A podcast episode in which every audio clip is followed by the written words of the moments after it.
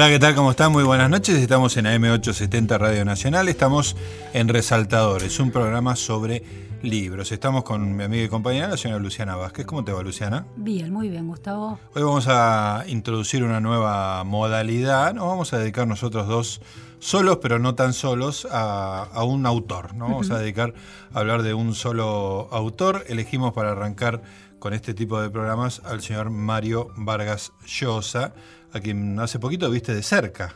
Lo vi de cerca, sí, en la cena de gala de la Fundación Libertad, que es una fundación que integra el movimiento este liberal que conduce Vargas Llosa en todo el mundo estuvo entrevistando al, presidente de Chile. Él entrevistaba. Él entrevistaba, él entrevistaba a Piñera, presidente de Chile, y a Mauricio Macri. ¿Y qué tal la entrevista?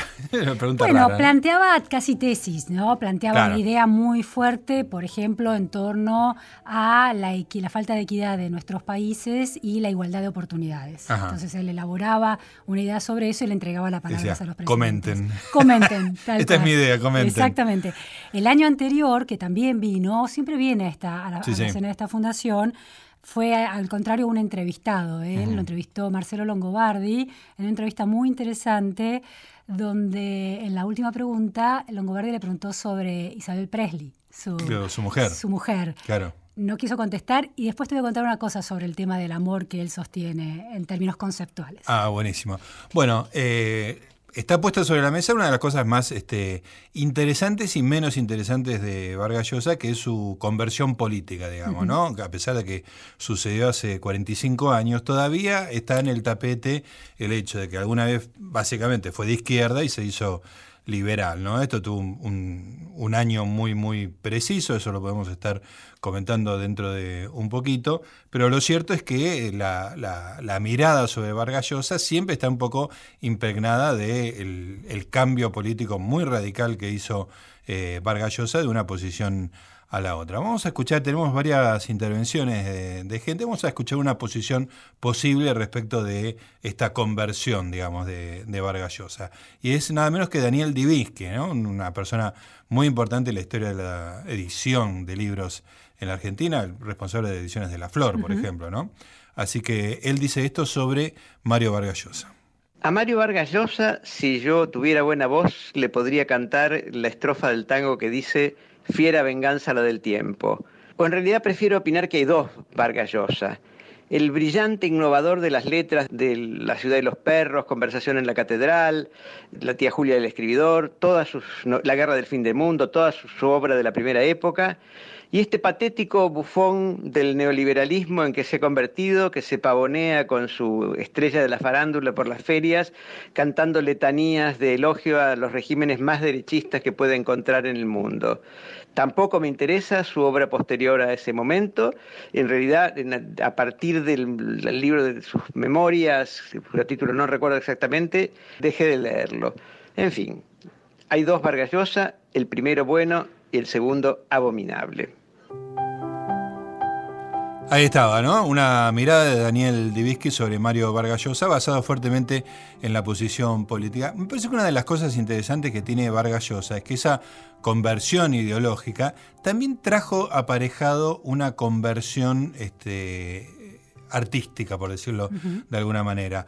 El primer Vargas Llosa, ese que le, gusta a, todos, eh, digamos, es un Vargas Llosa más experimentador, ¿no? Que juega con este, recursos que lo distancian de la novela decimonónica, digamos, ¿no? Quiebres en el tiempo, mezcla de tiempos. este, bueno, los primeros libros, sobre todo Conversación en la Catedral, La Ciudad de los Perros, son como libros que irrumpen estéticamente y hacen un, quiebre. Y a medida que él este, cambia su posición política, se hace un poquito más clásico a lo largo del tiempo, siempre incorporando alguna de estas dislocaciones temporales o juegos con, la lengua, siempre con una maestría extraordinaria, eso creo que está fuera de toda discusión. Sí, y nunca eh, hasta el punto de volverse ilegible. Exacto, exacto. Si uno piensa en la literatura de algún latinoamericano cubana, por ejemplo, que lleva una experimentación todavía más lejos en términos de estructuración de la frase, de la lengua. Un lesama, por ejemplo. Claro, exactamente. Eh, Vargallosa es, sigue siendo una novela. Sí, siendo una reconocible, con un mundo que uno puede, aunque se distancia de la novela decimonónica, como vos decís, uno puede reconstruir un mundo parecidos a los de esas, en, el sentido de completo, con personajes eh, con enorme carnadura y tramas muy, muy consistentes. Ahí hay una relación con el mundo real, me parece que creo que lo dice alguno de nuestros entrevistados para el día de hoy, como que eh, esa idea de que la, novela y la, literatura y la realidad no se tienen que tocar, una cosa muy moderna, digamos, que ya hay una autonomía total de la literatura que hace que el mundo de la, de la realidad sea una ingenuidad, digamos.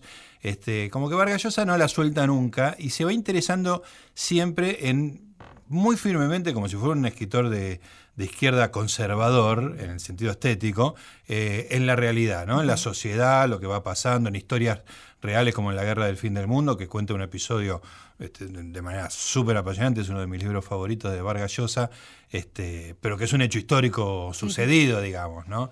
Este, hay un anclaje ahí en la, en la realidad que me parece que es súper fuerte y que él no termina de abandonar nunca en aras de ese mundo de la literatura, ¿no? Y hay también como una lectura política, ¿no? Y sobre todo una lectura política del Perú en, en buena parte de su literatura, aunque no esté nunca explicitada, ¿no? Pero el, el juego de clases sociales, el foco en el poder, la corrupción de, de los espíritus a partir del orden que impone el poder, es decir, todo eso está en, bueno, la ciudad los per y los perros claramente, en conversaciones en la catedral también uno puede rastrear y eso hay una interpelación a ese orden de la sociedad peruana que, bueno, que es un orden, orden poco democrático. Poco democrático y que él intervino, fue candidato a presidente, perdió con Fujimori, si claro, no me equivoco, ¿no? 1990. 1990 perdió con Fujimori, fue su único intento en la política, después directamente se fue a España.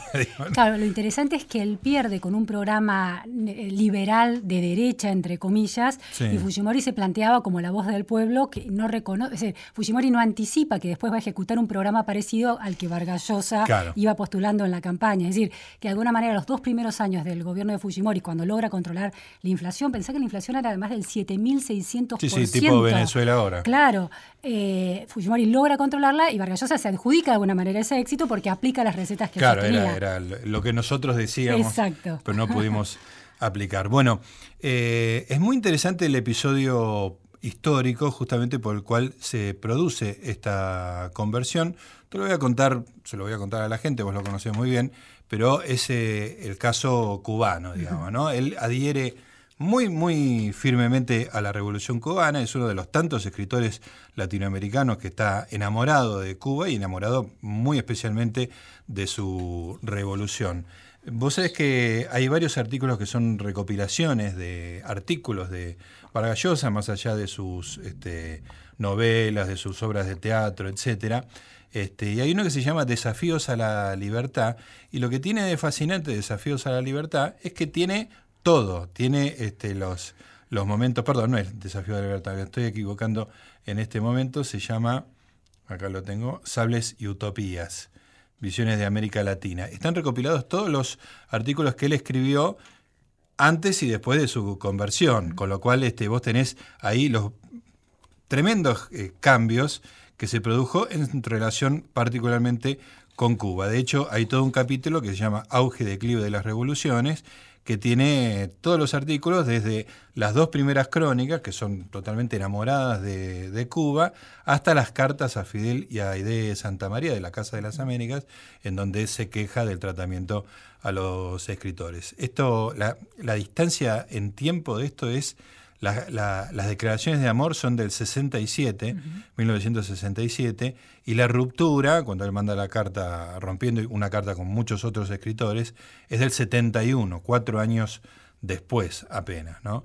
Este, y es muy impresionante porque lo que sucedió fue que un escritor eh, cubano, Alberto Padilla, un poeta, eh, había escrito una obra que había ganado un premio dentro de Cuba y esa obra era una crítica no muy explícita de, lo que estaba pasando en Cuba en ese momento y que hasta ese momento Mario Vargas Llosa celebraba.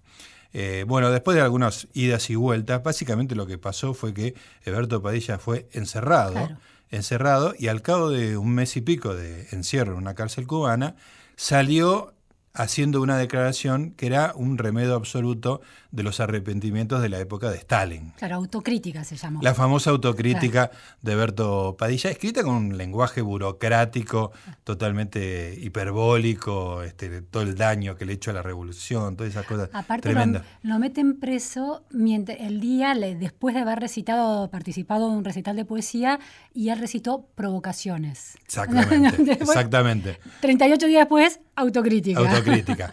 Bueno, es muy, muy impresionante este giro. Y en ese momento, dentro de la intelectualidad que admiraba la Revolución cubana, se produjo un quiebre muy fuerte. Un grupo de intelectuales adhirió a. Badrió, se solidarizó con Eberto Padilla y mandó una carta en ese momento preocupada, digamos, ¿no? Una carta a Fidel Castro, después a Aide Santa María, preocupada porque le estaban haciendo a los intelectuales, digamos. Y otro grupo de intelectuales, entre los cuales hay algunos próceres como Rodolfo Walsh o Mario Benedetti, eh, les parecía escandaloso que escritores que están en Europa se atrevan a contradecir a la revolución, etcétera, etcétera. Para ellos, Susan Sontag, estaba Cortázar, Octavio Paz, esos son los nombres que me acuerdo. Sí. Los tengo acá, ahí, la ah. lista es impresionante. Ítalo Calvino, Marguerite Durán, Hensenberger, estoy leyendo Goitisolo, varios Goitisolo, de hecho, eh, Carlos Monsiváis, eh, Juan Rulfo, Jean-Paul Sartre, eh, bueno, Mario Vargas Llosa, Alain Resné, la historia, el canon literario. Pier Paolo Pasolini. O sea, gente intachable, intachable, artística y éticamente, digamos, ¿no? Y ahí se produjo ese quiebre que para Vargas Llosa fue como un barco que se puso en una dirección y siguió avanzando en esa dirección. Lo que hay que decir acá, y seguimos en un ratito, lo que hay que decir acá es que ese barco se alejó siempre de las dictaduras. No es que se alejó de la izquierda para ir hacia la derecha y abrazó dictaduras de derecha para ponerse a la izquierda. Es un barco que puso proa hacia la idea de la democracia liberal y que puso en popa, alejándose a las dictaduras, ya sean de izquierda o de derecha. Y en este mismo libro, que recoge todas estas intervenciones políticas de Mario Vargas Llosa, hay una carta como director del, PEN, del, grupo, del Club de Escritores Mundial, dirigida muy críticamente a Jorge Rafael Videla, dictador argentino.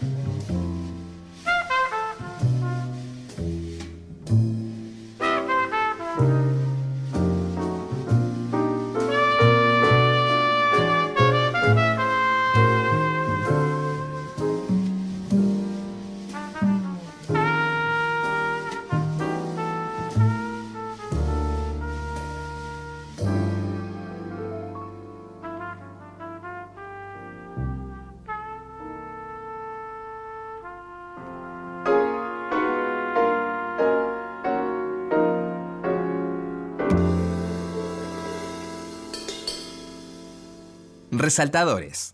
Hasta la una.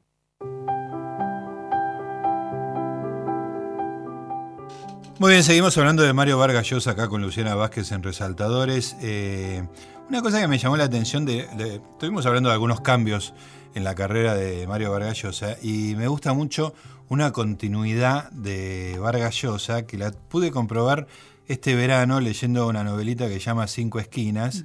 Es una novelita muy simple, tiene algunos jueguitos así literarios de mezclar varias situaciones al mismo tiempo, eh, casi en el mismo párrafo, en algún capítulo pero tiene una, una puesta muy, muy firme en la realidad, porque está relacionado con, Fujimori, y no solo con Fujimori, sino especialmente con Montesinos, ¿no?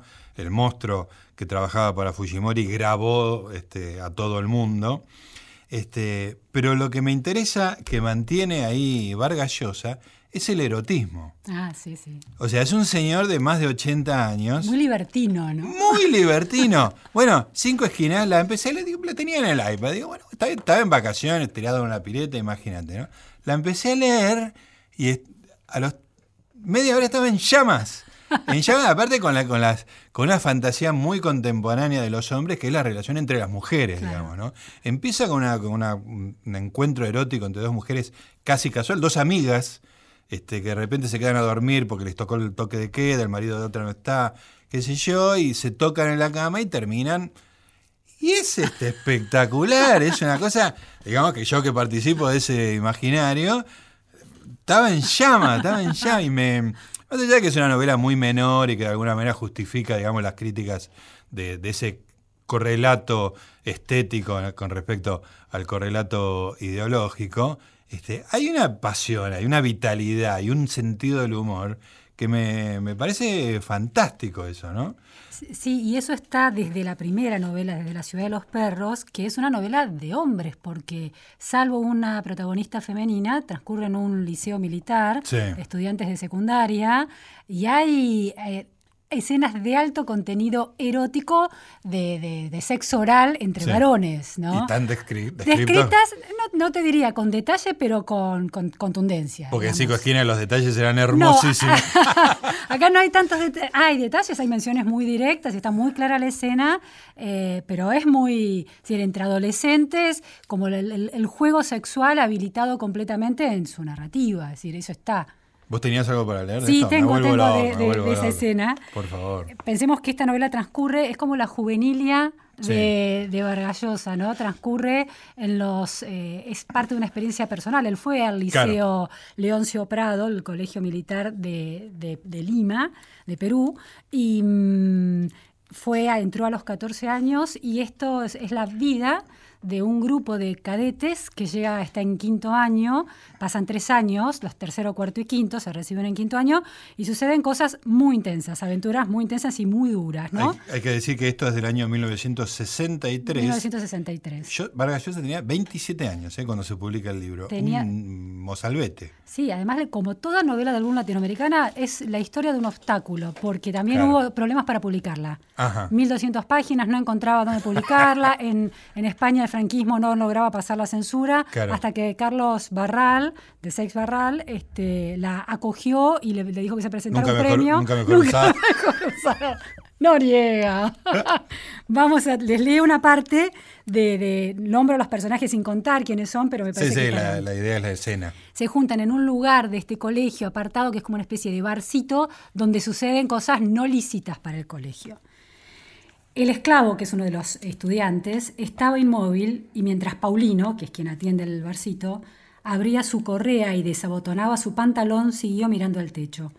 Alberto volvió la cabeza. La calamina era blanca, el cielo era gris, en sus oídos había una música, el diálogo de las hormigas coloradas en sus laberintos subterráneos, laberintos con luces coloradas, un resplandor rojizo en el que los objetos parecían oscuros, y la piel de esa mujer devorada por el fuego desde la punta de los pequeños pies adorables hasta la raíz de los cabellos pintados. Había una gran mancha en la pared, el cadencioso balanceo de ese muchacho marcaba el tiempo como un péndulo, fijaba el reducto la tierra, impedía que se elevara por los aires y cayera en la espiral rojiza de Huatica, sobre ese muslo de miel y de leche, la muchacha caminaba bajo la garúa, liviana, graciosa, esbelta, pero esta vez el chorro volcánico estaba ahí, definitivamente instalado en algún punto de su alma, y comenzaba a crecer, a lanzar sus tentáculos por los pasadizos secretos de su cuerpo, expulsando a la muchacha de su memoria y de su sangre, y segregando un perfume, un licor, una forma bajo su vientre que sus manos acariciaban ahora, y de pronto ascendía algo quemante y avasallador,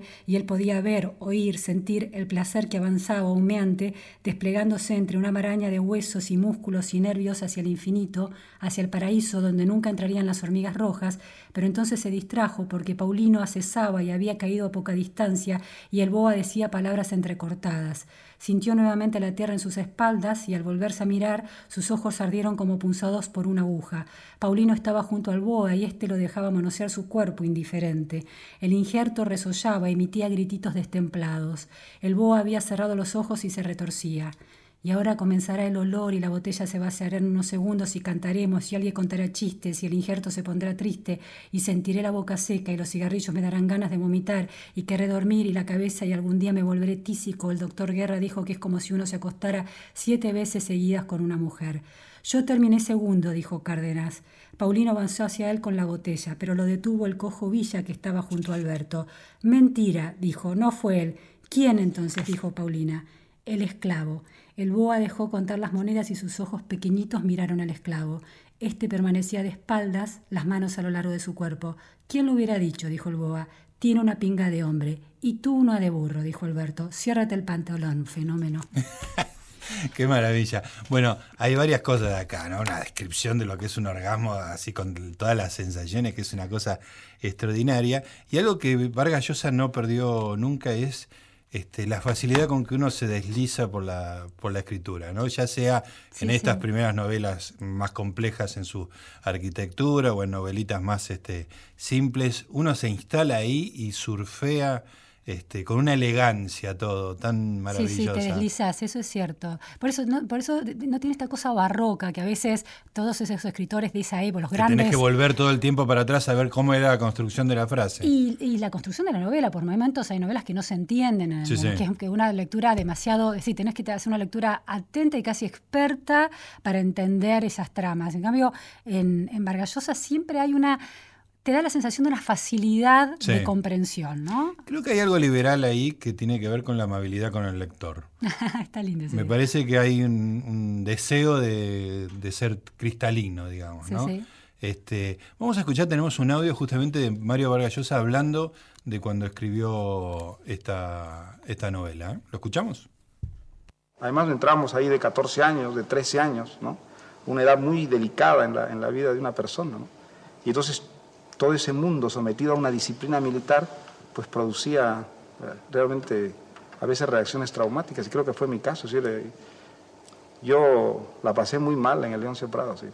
Bueno, por una parte descubrí un poco lo que era mi país, descubrí la violencia terrible en las relaciones humanas, ¿no es cierto?, que yo creo que son bastante características del Perú y que hasta entonces ignoraba. Si yo vivía en un mundo, pues, que era un mundo, diríamos, un poco marginal al mundo del Perú, violento, pero por otra parte fue un choque muy brusco, es decir, yo no estaba en absoluto preparado ¿no? para esa, esa violencia en las relaciones y además a ese sistema disciplinario tan terriblemente estricto. Y yo recuerdo mucho que desde que fui cadete pensé escribir alguna vez, pensé escribir una novela o no sabía exactamente qué, pero quería escribir algo eh, aprovechando de, de, esta experiencia o, o más que aprovechando, vengándome un poco de esta experiencia, ¿no? Era una manera de sacarme de encima ese, ese trauma, ¿no? Que fue descubrir este, este mundo, ¿no? Ahí estamos escuchando. ¿Te gusta la voz? Ya la voz de la Mario voz y la dicción. Hay algo de varonil y suave al mismo tiempo. Sí, sí, ¿no? no sé si es propio de todos los peruanos, pero en Vargas se nota particularmente. Y, además, este, para, para, mezclar, digamos, todas las, este, las variables, incluso la variable del chisme, este, esa cosa tan erótica, erótica en el sentido más amplio posible, ¿no? Con los sentidos muy despertados, que él este, al, ser un hombre muy mayor y casarse con una mujer tan atractiva y mucho más joven que él, como Isabel, este, me parece que hay como una más allá del chisme, de la gracia y todo eso, hay como una celebración de lo, como que no se va a rendir nunca al Festival de los Sentidos. Pero además pensemos que él se casa primero a los 19 años con su tía Julia. Con la tía Julia. De 29 y divorciada. Oh. Están nueve años juntos y eh, se divorcian en el 64. En el 60, su prima hermana, Patricia Llosa, los visita en Madrid, creo. O sea, visita ese matrimonio hecho por su primo hermano y su tía. Y ahí tiene una historia con su prima y en, el 64 se divorcia de Julia y sigue con después con Patricia Llosa por 50 años hasta que la deja por Isabel Presley. Por Isabel Presley. Sí, sí, no, no, es, espectacular. Bueno, estamos hablando de Mario Vargas Llosa y vamos a hablar de Mario Vargas Llosa toda la noche y otras personas también van a hablar de él. Resaltadores, con la conducción de Gustavo Noriega.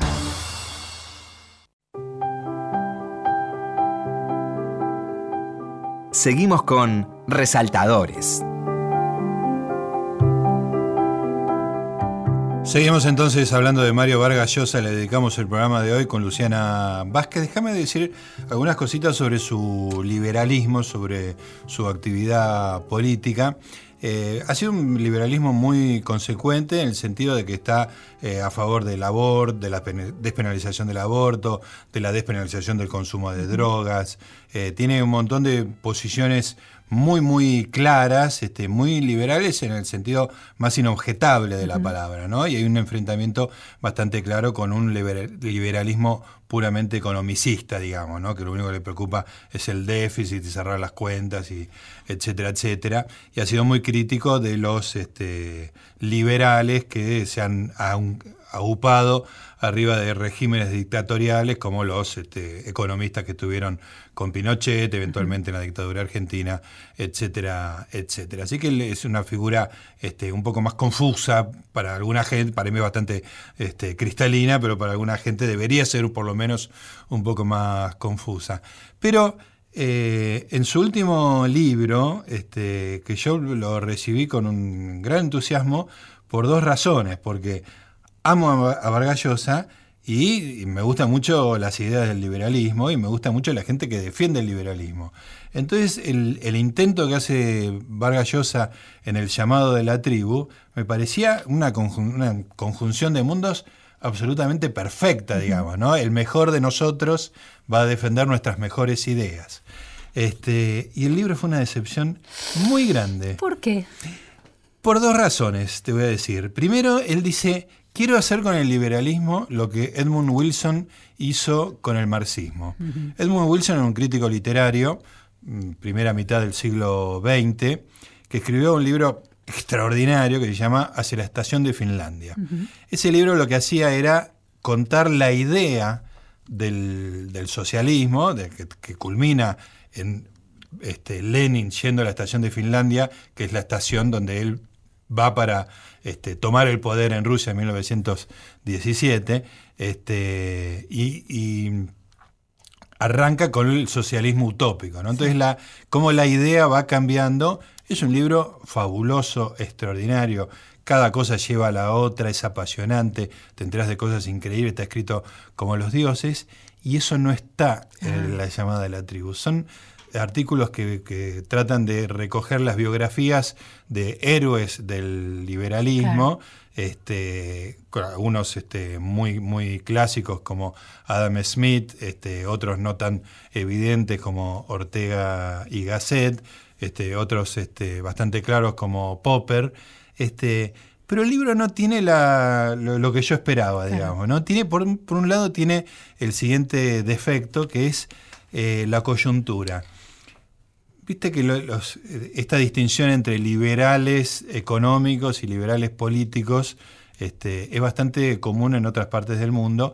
Y justamente yo te decía, Vargas Llosa quiere enfrentarse a los liberales puramente económicos, digamos, ¿no? Y muy buena parte del libro está dedicada a eso. Y yo lo siento como algo muy coyuntural, digamos, ¿no? Para mí el liberalismo es mucho más trascendente, digamos, que discutirle a un economista que quiere cerrar el déficit fiscal. ¿no? Hay una cosa de valores este, sobre la libertad que son mucho más este, importantes. Me parece que pierde mucho tiempo, digamos, este, dedicándose a eso. Y después, y esto me duele decirlo, casi que voy a, cuando lo subamos a internet lo voy a cortar para que nadie se entere, este, me parece un libro bastante perezoso. Este, hay como unas biografías tiradas de cada uno de ellos, con algunas cosas que son interesantes, otras que parecen Wikipedia. algo oportunista, ¿no? Muy, muy a, las apuradas, digamos, como que tengo que hacer esto, digamos. Este, y uno no siente este, la, la magia de las palabras de, Vargas Llosa, digamos, que para mí era una conjunción extraordinaria, ¿no? Las mejores ideas contadas por el mejor narrador posible. Así que en La llamada de la tribu, que además tiene un título totalmente, hasta el título me parece que se equivocó Marito, que no escuché esto. Porque la llamada de la tribu es a lo que el liberalismo se opone. Claro, esos, esos nacionalismos con esa raigambre localista y cerrada al mundo, sí, sí, sí. Pero ¿cómo es que titulás un libro sobre los que se resisten a la llamada de la tribu con el título La llamada de la tribu. ¿Viste cuando decís, a este libro le faltó una Luciana Vázquez que lo edite? que lo ponga un poco... Vos decís, le, decimos la próxima Para la próxima le vamos a decir, qué sé yo. Eh, ¿Qué te parece si ahora, justo porque está un poco relacionado con esto, lo escuchamos a Pablo Llanera, un, especialista en cultura del diario La Nación, que habla bastante sobre eh, Vargas Llosa y el liberalismo? Vamos. Creo que hay varios hombres bajo el nombre común de Vargas Llosa. Sobre todo está el arquitecto narrativo de Conversación en la Catedral, pero también el nostálgico de la novela del siglo XIX, ese devoto de Flaubert que escribió La Orgía Perpetua. Ese Vargas Llosa, de todas maneras, me parece a mí quedó un poco ya en el pasado, aunque mezclado con el Vargas Llosa que vimos y escuchamos estos días en Buenos Aires. Eh, Beatriz Arlo dijo una vez que Vargas Llosa es un escritor que, un poco a contramano de las desconfianzas eh, que tenía el modernismo, él cree todavía en las posibilidades de representación y mantiene intacto eh, el deseo de realidad.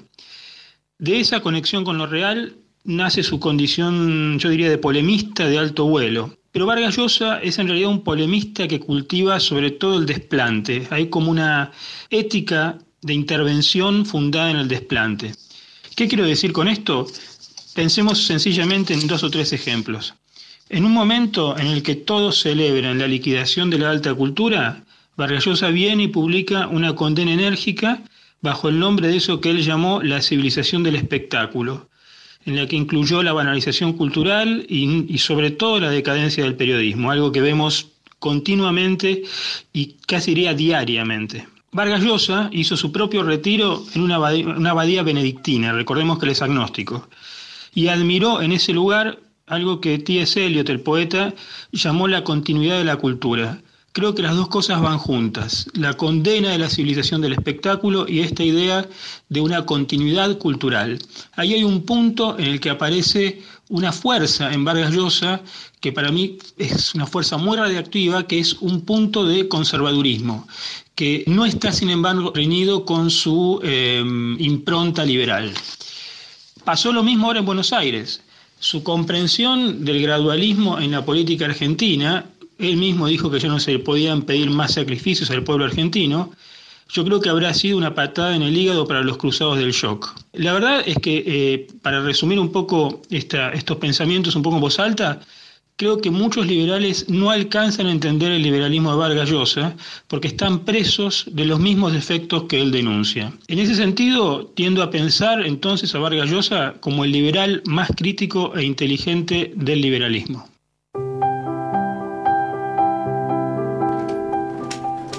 Ahí está Pablo Llanera, ¿eh? muy interesante. Muy interesante. Muy interesante, esa mirada del conservador barra liberal más crítico de los liberales. Y del liberal que del desplante, ¿no? Sí, sí, sí, la ética del desplante. La ética del desplante. Mira, quiero compartir con vos unos párrafos de una nota buenísima del 4 de marzo de, de este año escrita por Marcela Valdés para la edición en español del New York Times. La nota se llama, lleva el título de Mario Vargallosa, el sobreviviente del boom latinoamericano. Es un semblante del Vargallosa actual y además es, eh, hace, va hacia atrás en el tiempo, hacia adelante, también es una revisión de su literatura. Realmente muy recomendable para entender a Vargallosa. Te leo los, los párrafos iniciales porque muestra todas las contradicciones del, del Vargallosa casado con esta figura de la revista Hola y que tiene 82 años y es esta figura liberal.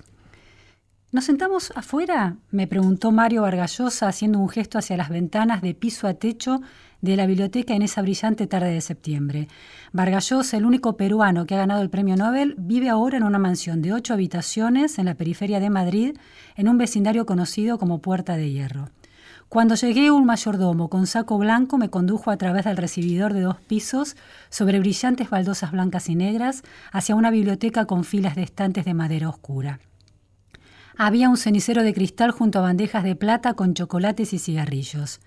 Este imponente casona parecía la residencia adecuada para el último gigante vivo de una época de oro de la literatura latinoamericana, un hombre que bien puede ser el novelista más importante de nuestros tiempos en términos políticos, pero la casa no es propiedad de Vargallosa.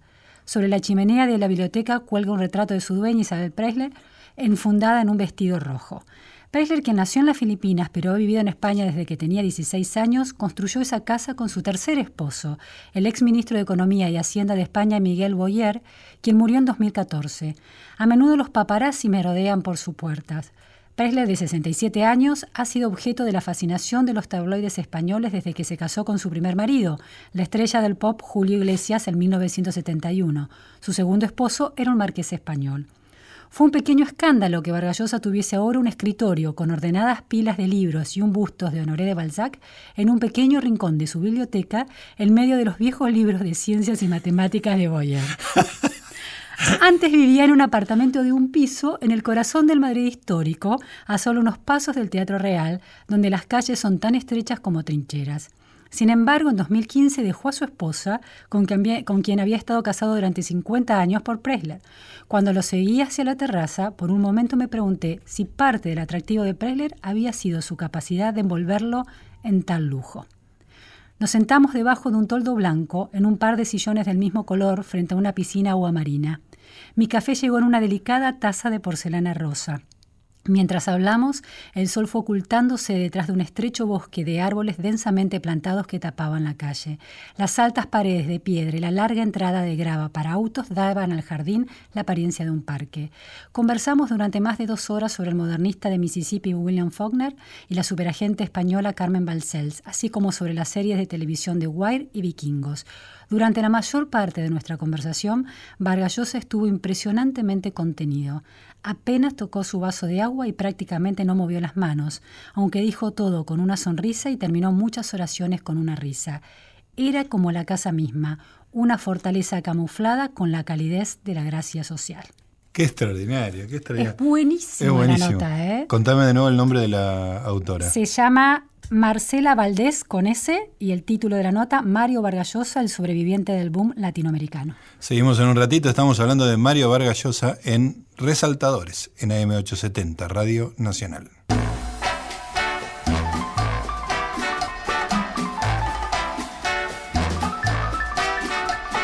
Never know how much I love you. Never know how much I care.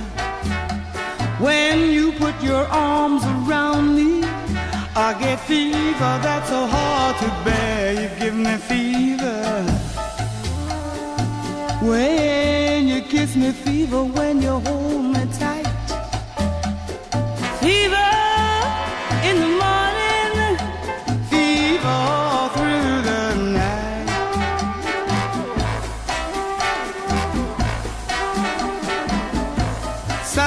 up the daytime, moon lights up the night. I light up when you call my name. Know I'm gonna treat you right. You give me fever.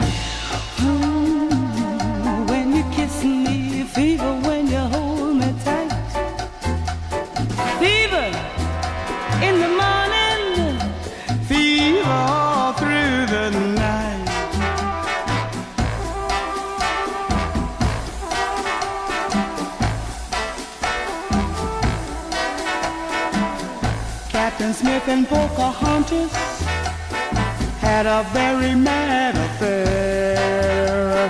When her daddy tried to kill him, she said, Daddy, oh, don't you dare give me fever.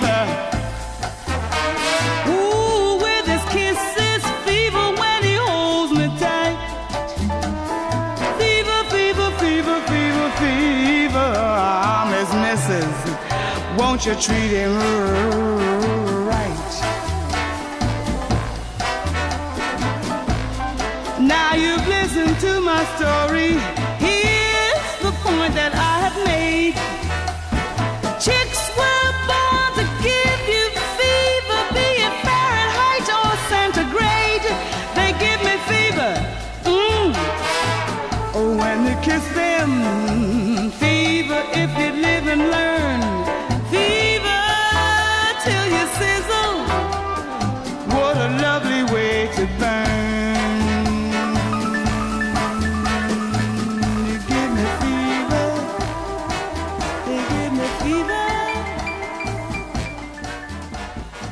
Resaltadores. Hasta la una.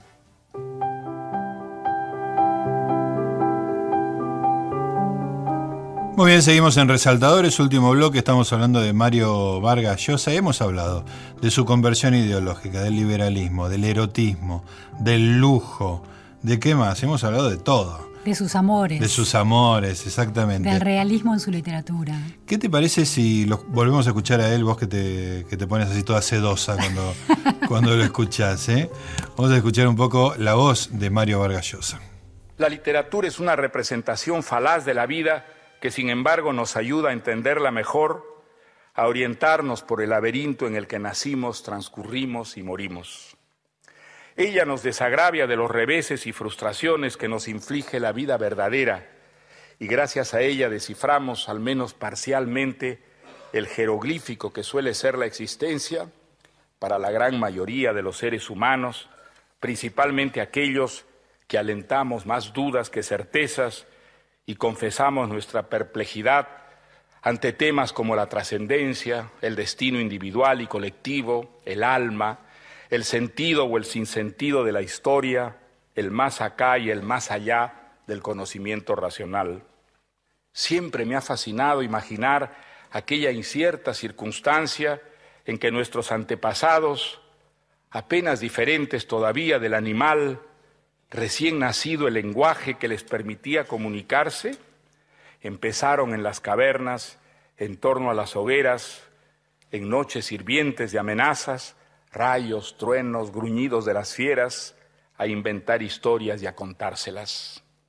Aquel fue el momento crucial de nuestro destino, porque en esas rondas de seres primitivos, suspensos por la voz y la fantasía del contador, comenzó la civilización el largo transcurrir que poco a poco nos humanizaría y nos llevaría al inventar al individuo soberano y a desgajarlo de la tribu, la ciencia, las artes, el derecho, la libertad, a escrutar las entrañas de la naturaleza, del cuerpo humano, del espacio y a viajar a las estrellas.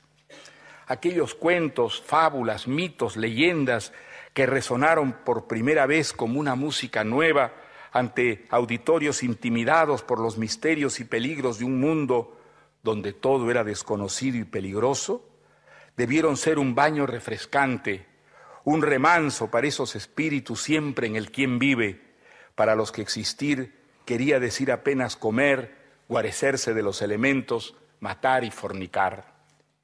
Desde que empeñaron, desde que empezaron a soñar en colectividad, a compartir los sueños incitados por los contadores de cuentos, dejaron de estar atados a la noria de la supervivencia, un remolino de quehaceres embrutecedores, y su vida se volvió sueño, goce, fantasía y un designio revolucionario, romper aquel confinamiento y cambiar y mejorar, una lucha para aplacar aquellos deseos y ambiciones que en ellos asusaban las vidas figuradas y la curiosidad por despejar las incógnitas de que estaba constelado su entorno.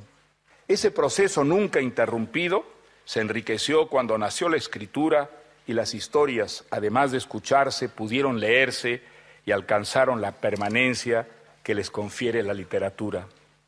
Por eso hay que repetirlo sin tregua hasta convencer de ello a las nuevas generaciones.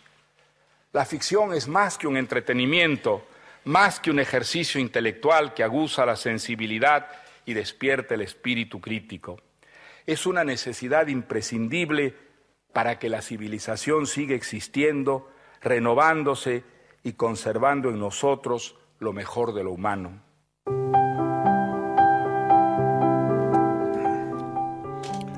Ahí estaba la voz de la voz maravillosa de Mario Vargas Llosa. Esto es parte de su discurso cuando aceptó el premio Nobel en el año 2010. Muy atinadamente ni mencionamos ese premio, salvo para referir que este fue la ocasión en que hablaba así de la literatura, esa idea de que la literatura es lo que saca al hombre de la brutalidad de la supervivencia, digamos, ¿no? Este, la posibilidad de soñar, imaginar otras vidas, que es lo que te hace esforzarte por convertir tu vida en otra cosa, ¿no? Eh, pero bueno, ahí estaba Marito Vargas Llosa eh, recibiendo el premio Nobel. Tenemos eh, también el testimonio de Horacio González, que hace una recorrida por la literatura. ¿eh? Lo leyó, lo leyó mucho, desde los primeros este, títulos hasta llegar a algunos de los últimos, incluso uno que él habla con mucho entusiasmo y yo lo dejé también porque me, aburrió bastante. Horacio González. He sido lector, soy lector de Vargallosa. Sus primeras novelas de los años 60 me impresionaron mucho la ciudad de los perros me pareció y me sigue pareciendo una de sus grandes novelas. Hay un impulso vinculado a Faulkner, también hay una cierta herencia de, uno de sus autores preferidos, que es Flaubert. Conversación en la Catedral pareció también un gran hallazgo para evaluar la experiencia política de un país, una novela lúgubre basada en la importancia de las relaciones viscosas, presididas por servicios de informaciones y tiene ese entremezclamiento de diálogos hechos en distintas temporalidades que siempre me pareció un hallazgo de Vargas. Después también leí con interés la historia de Maita, que ya es el Vargas Llosa que comienza a criticar las experiencias armadas en América Latina y siempre lo hace con personajes que tienen una torsión, que comienzan basando sus ideales en actitudes drásticas frente a los poderes constituidos y después terminan convirtiéndose en lo mismo que combatían. Leí con mucha atención también la, la historia del fin del mundo, ahora no me acuerdo bien el título, una novela de los 80 que trata de la de la gran conmoción mesiánica que ocurrió en Brasil al final del siglo XIX a través de la insurrección de un profeta, Antonio Conciliero. También consigue lo que hasta ese momento me parecía de mucho interés, un episodio histórico de tipo insurreccional mesiánico y profetístico, visto a través de un anarquista que él introduce en la historia, pero ya estaba presente la disconformidad profunda que tenía Vargas Llosa con ese tipo de movimientos en los que siendo más joven no había participado pero había apoyado. Eh, la pregunta es si eso se percibió o no se percibía en su escritura. Ya después, para terminar, por ejemplo, novelas eh, últimas como El sueño del Celta, creo, tratan también el mismo tema del insurgente, del revolucionario, del partisano, a través siempre de la, del tipo de escritura que son como grandes paneles corredizos de tiempo. Y, ahí también hay una cierta simpatía por un personaje irlandés al servicio de Inglaterra, que después se pasa a través de bando y recupera su raíz irlandesa y se convierte en, en alguien que va a ser fusilado por las fuerzas de, de Gran Bretaña en vista de la revolución, la famosa revolución irlandesa de 1916. Ahí está el mismo Vargas Llosa de la ciudad y los perros en cuanto a las operaciones novelísticas complejas que como te dije tienen un cierto vigor obtenido de la influencia que ejerce Faulkner sobre él, influencia genuina, legítima que él sobrelleva con mucha calidad. Eh, lo que me parece es que ya es un escritor de la globalización. Entonces la pregunta sería si aún esta última novela, por lo menos la, última que leí yo y paso por alto otras, ya está dirigida por un público que no tiene enraizamientos históricos concretos, específicos, ya no hay Latinoamérica, ni siquiera hay Europa. Hay un lector universal que está atendido con los grandes recursos novelísticos que tiene, pero ya de alguna manera la, la literatura o el método la fórmula escritural ya parece tamizada por lo que podríamos llamar una cierta jalea muy muy manejada por él, muy bien manejada por él, pero ya no me lo hace reconocer como el Vargas de la juventud, fresco, impetuoso, latinoamericanista. Bueno, esa es mi opinión.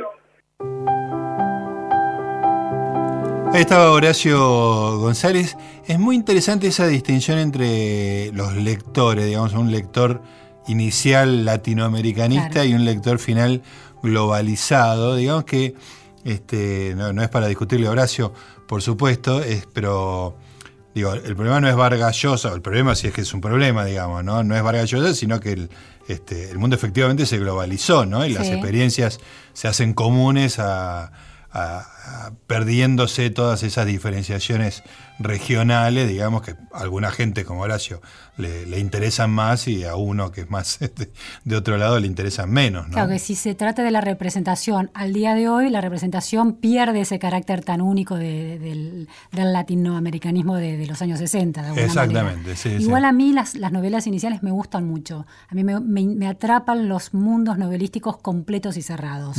Y Vargas te ofrece eso con enorme maestría. hay que decir también, este, no para discutir, sino simplemente para, para aportar, que en esta novelita menor que se llama Cinco Esquinas, hay un retrato del Perú súper local, ¿eh? es súper local, porque es el, periodismo amarillo de Perú, es la corrupción, es este, la ambición de salir de la pobreza. Este, claro, él está comentando el sueño del Celta, que eso digo, es otro mundo, este, probablemente este, es la faceta internacional de Vargas Llosa, pero en el 2016 se sacó eh, cinco esquinas, que es como... Que vuelve a... Vuelve a una cosa más allá de su tono menor y de su clasicismo, digamos, es súper, súper latinoamericana. ¿Vos ah. tenías algo sobre el amor? Sí, de la nota de Marcela Valdés, eh, porque yo te contaba que, que Marcelo Longobardi le había preguntado hace dos años y él no quiso hablar, y fue muy, muy claro, no voy a hablar de eso, dijo. Ella le pregunta también sobre el amor y dice, mire, ese, ese tema tiene, le pregunta sobre Patricia Llosas, la mujer que él deja, ¿no? Eh, ese tema tiene que ver con el amor. El amor es la experiencia probablemente más enriquecedora que tiene un ser humano. Nada transforma tanto la vida de una persona como el amor. Al mismo tiempo, el amor es una experiencia privada. Si se hace pública, se abarata, se empobrece, se llena de lugares comunes. está contestando a Longobardi. Eh, algo así. Por eso es tan difícil escribir sobre el amor en la literatura. Hay que buscar las maneras más astutas para que no pierda su autenticidad y se vuelva a lugares comunes. Yo creo que una persona no debe hablar del amor eh, precisamente si el amor es tan importante en su vida. Y ella le dice, usted es un romántico, contesta. Yo creo que todos lo somos. Creo que el romanticismo ha marcado muchísimo nuestras vidas, que es muy difícil no ser romántico de alguna manera, aunque muchos no nos demos cuenta. La experiencia del amor es o uno la vive o uno la rechaza, se vacuna contra ella. Diríamos que yo no la he rechazado. Cuando ha ocurrido, la he vivido. Ahí está, viva el amor, viva Mario Vargas Llosa. Para terminar, eh, Luciana, decime tu libro favorito de Vargas Llosa. Bueno, a mí La ciudad de los perros me, gusta mucho, por eso volví ahí. Sí, a mí me... Eh, la idea... La, posibilidad de contar un mundo de adolescentes hombres. Eh, y cómo, es, cómo esas experiencias escolares los marcan, me, interesó muchísimo esa novela. Yo voy a elegir eh, La Guerra del Fin del Mundo, que es, digamos, la gran apuesta eh, narrativa de Vargas Llosa, que te cuenta una historia de punta a punta y una historia que es increíblemente fascinante, la, historia ahí en, este, de un alzamiento en Brasil, que me estoy entusiasmando tanto que en cualquier momento trato de leerlo de nuevo. Bueno, se nos pasó el tiempo, querida Luciana.